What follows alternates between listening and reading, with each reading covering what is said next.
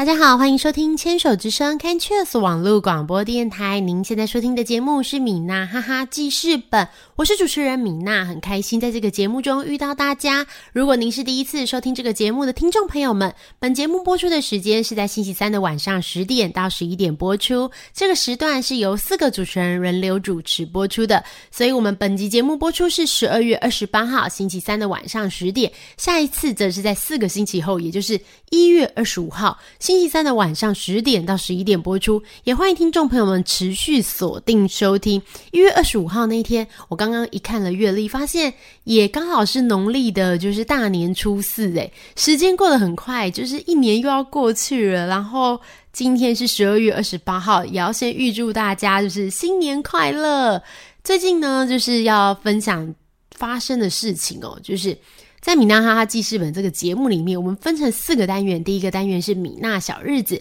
花样女孩向前冲，米娜喜欢的歌跟米娜好朋友。这些节目中，大部分就是米娜会跟大家分享最近发生的事情、最近的心情，一起来跟听众朋友们聊聊天。我们回到刚刚说的，就是最近发生的事情哦。米娜小日子这个单元里面，今天要跟大家分享，因为已经到了就是一年的最后了，二十八号的这一天，再过几天就是跨年的时间。最近有发发生什么事情呢？最近米娜参加了一个很有意义的活动，就是牵手之声网络广播电台的，就是年度广播的聚会这样子。然后呢，就是我们今年举办的这个场地是在我们的台长陶姐陶小青老师的家里这样。然后那一天的活动就非常的热闹，来了很多就是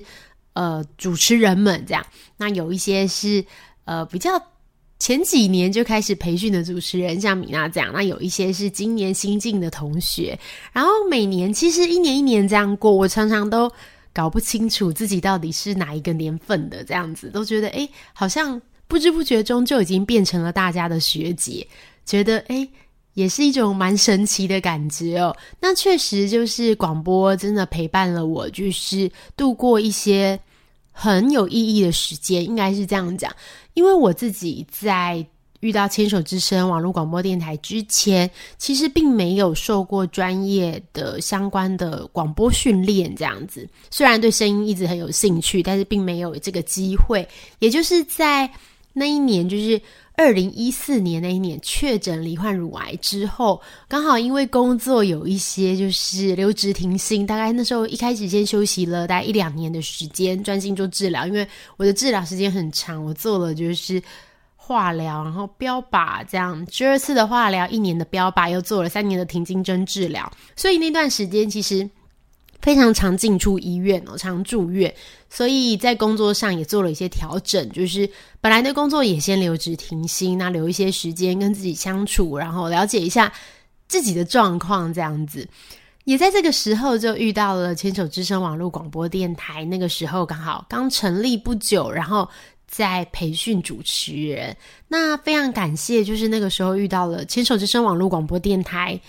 在那时候培训的时候有很多的不同的课程哦，大家现在还是可以在就是牵手之声网络。广播电台的粉丝专业或是官网里面找到相关的讯息，就是有分成像是不同的类型，比如说主持人呐，或是后置，或是写剧本，或是广播剧等等各种不同的。那个时候我记得我不是只上一个课程，我好像是选了几个课程，然后都都上课这样。那每个课程都几周的时间，但是我觉得这类型的呃这些体验其实就是这样。没有尝试过之前，其实你并不知道自己适不适合或是喜不喜欢，因为也许我们对这个呃工作嘛，工作对这个工作专业或是兴趣，可能有一些想象或是没有那么了解的时候，就会就是想的不一样。但是在我们实际上操作之后，才发现，哎，原来我更喜欢的也许是另外一个，这是有可能发生的，或是。原来我只是勉强上一上，发现我竟然对这一个，比如说主持人的工作是有天分的，在这个工作上我会得到就是很开心的感觉。我觉得这就是非常棒的收获，所以我常常就是时不时会在我的节目中，就是会提到关于牵手之声网络广播电台的课程。那新的一年也要开始了，也欢迎就是如果您是就是刚好。身边就是，比如说你不管是家属啊，或是你是患者本人、病友本人，然后也因为疾病的关系，可能在生活中忙碌的生活中有一段休息的时间，那也许也许这一段时间可以用来上课，就是可以报名像是主持人班，或是像是编剧班，这都是很棒很棒的课程呢。讲到主持人班，就是我们开启了那一场，就是。呃，受邀到就是协会一起来参加这个聚会，那你会觉得很温馨，因为大家都会分享自己从就是素人变成主持人的这个经验。虽然大家感觉都就是呃有点紧张，然后觉得压力有点大，但是也都顺利的在进行。我自己其实到现在已经呃《米娜哈哈记事本》这个节目，我记得今天大概已经是第六十几集、六十二集了。不过我其实到现在就还是。每次交节目之前，还是会有一点小小的紧张，这样，但是这个好像是难免的。然后就让这份紧张在驱动的自己，然后交出下一次的作业。时间久了，我觉得自己也很习惯，可以在就是麦克风的前面跟大家一起聊聊天。想到自己就是一开始在主持的时候，就是那个一开始会有一些就是新生新生这样子。那就是一些新同学，大家合力做出一集节目。那一集其实一个人分配到的单元，可能大概就是十分钟到十五分钟。可是我记得那个时候压力真的超级大，然后一直重录重录，然后每一个字都是字字斟酌这样子，然后会给自己就是很高的这个目标。那一天在聚会的时候，桃姐也提到，就是很重要的是放过自己。我觉得哇，这真的太重要，因为其实声音的东西，就大家越听压力会觉得越大。我自己也是，就是其实就是我自己也知道，在过程中我常有时候会走音这样，但是。后来想一想，就是日常生活中的我也是这样啊，所以就是有时候走音，只要不影响到就是整体的表达，应该是还可以啦。这样，那我也很感谢，就是这个节目中，因为疫情的关系，我之前本来都常常在访问病友。然后或是专业人士，病友的部分，大家应该就是，如果您是牵手之声网络广播电台的听众，您常常听到我访问那个我的好朋友，也是一位抗癌斗士钢铁琴抗癌小贵妇哦，很常访问他，因为我很常遇到他这样。然后本来有访其他病友，但是后来发现真的很难，因为疫情的关系，然后你要约出来，然后其实确实面对面又是个风险嘛。那在有的时候。我没有遇到就是钢铁琴的时候该怎么办呢？我后来就开始练习，就是自己跟观众朋友聊聊天。我觉得是一个很棒的练习哦，因为米娜现在在就是呃，其实除了这个电台之外，在其他电台也有直播的节目，然后有时候也会参与一些录影或是访谈。我发现说话的能力其实是一个很棒的东西，很棒的。嗯，要说是专业吗？就是我觉得它是值得学习的一个表达能力，因为其实表达这件事情，就跟